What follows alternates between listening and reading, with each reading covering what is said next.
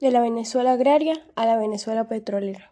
Siempre se ha producido en función de los intereses capitalistas, para bien de las cosas comerciales con el libre comercio o monopolista, de la explotación petrolera.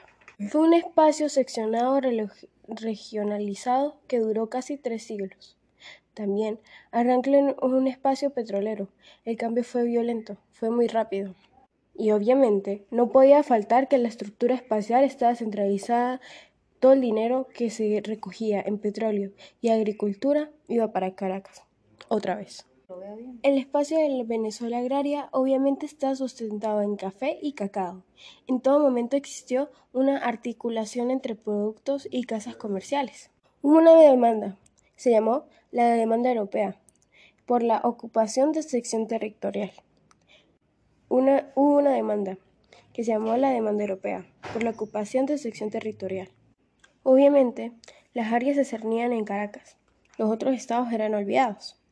Hubo una baja de educación, de salud, es decir, la mayoría de la población era con bajos recursos, pobre. La Venezuela petrolera desde principios del siglo XX hasta los años 50, como dije antes, era una estructura espacial centralizada en Caracas. Se da y además se da un cambio agroexportadora a una economía mineroexportadora, Obviamente, al mercado internacional le interesa mucho el petróleo. Se da un cambio de estructuración social, espacial y económica. Los cambios del país se dan de manera violenta, se dan rápidos y sin organización. Se pasa de sembrar café a proferar pozos petroleros.